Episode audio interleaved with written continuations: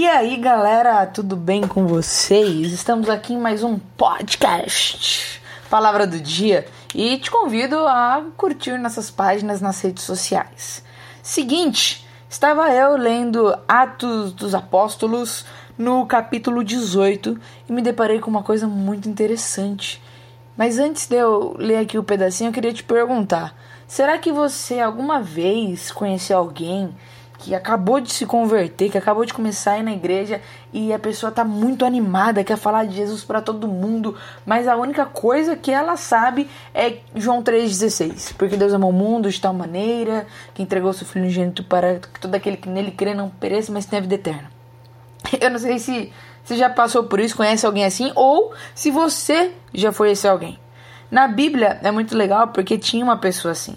Se você for lá no capítulo 18 e entrar aqui no versículo 24, vai estar escrito o seguinte: acompanha. Enquanto isso, um judeu chamado Apolo, natural de Alexandria, chegou a Éfeso ele era homem culto e tinha grande conhecimento das Escrituras. Fora instruído no caminho do Senhor e com grande fervor falava e ensinava com exatidão acerca de Jesus, embora conhecesse apenas o batismo de, João. Ou seja, ele conhecia só o batismo de João, que João falava ali. João quem? Que João? Uh, João Batista.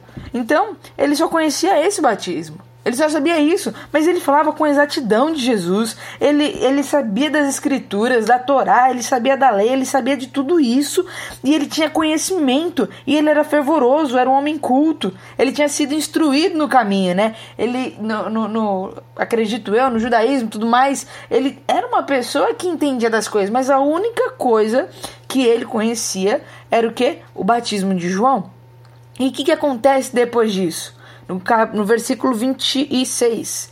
Logo começou a falar corajosamente na sinagoga. Então ele falava na sinagoga, na frente do pessoal, na frente de todo mundo. Daí continua.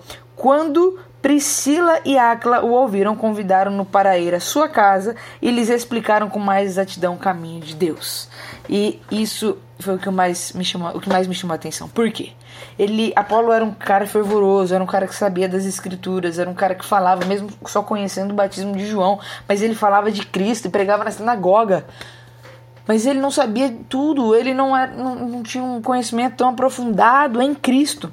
O que aconteceu? A Priscila e Áquila foram, ouviram e convidaram para casa. O que significa isso? Se você conhece alguém que tem esse fervor todo, mas não tem tanta profundidade ainda, que está no primeiro amor, que está nessa empolgação, o seu dever, o meu dever é o quê? É chamar para nossa casa e explicar com mais exatidão o caminho de Deus. Quando você evangeliza alguém, quando alguém na tua igreja vai lá na frente em um apelo, levanta a mão e quer aceitar Jesus, glória a Deus por isso. Mas o dever dos cristãos mais velhos é o quê? Era ir atrás dele, chamar para nossa casa e explicar o evangelho com mais exatidão, com mais profundidade. Nós precisamos voltar a conversar com as pessoas e ensinar as pessoas a ter relação com as pessoas dentro da nossa casa, como uma família, como uma grande família. Nós precisamos lembrar disso.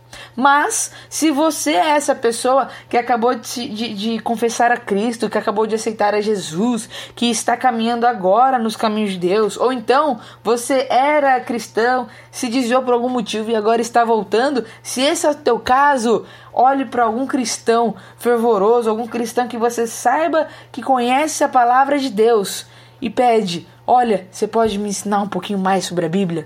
Eu quero aprender mais. Chega no seu pastor, no seu líder, na pessoa que te levou para a igreja e pede, fala: por favor, me ensina mais da Bíblia, me ensina mais de Cristo. Eu quero me aprofundar, eu quero saber com mais exatidão. E essas, isso vai ser uma mudança tão legal, vai ser algo tão gostoso que não dá para recusar, não dá para deixar de lado. Nós não podemos nos esquecer do tete a tete, de pessoa por, com pessoa ali conversando. A internet é muito boa, podcast é muito bom, YouTube é muito bom, livro é muito bom, que mais que é muito bom? Igreja é muito bom, templo é muito bom, só que nada, nada, nada, nada tira o prazer, tira a, o desenho magnífico que Deus fez dos irmãos vivendo em comunhão. Então, eu te aconselho a ler Atos para ver essa comunhão, para ver os irmãos indo na casa um dos outros, pregando o evangelho, mesmo com perseguição, falando de Jesus, e as pessoas vendo outras falarem falando: "Você quer aprender mais de Jesus? Vem aqui para minha casa". Você vê que a igreja primitiva era algo mais pessoal. Então que você possa fazer do seu evangelho, do evangelho de Cristo, da sua crença, do seu cristianismo, mais próximo ainda da igreja primitiva, no sentido de ser mais família, de ser mais um corpo e que possamos juntos ser uma grande família e cumprir aquilo que Deus tem nos ordenado e desde o princípio tem nos direcionado a fazer. Que possamos ser uma grande família e chamar aqueles que são mais neófitos na fé, mais fracos na fé ou mais inexperientes e ensiná-los. E se você é inexperiente ou novo na fé, busque se aprofundar mais. Não fique só no leite, não fique só na superficialidade, mas se aprofunde, vá para o alimento sólido e você vai ver que é incrível. Que Deus abençoe. Até a próxima.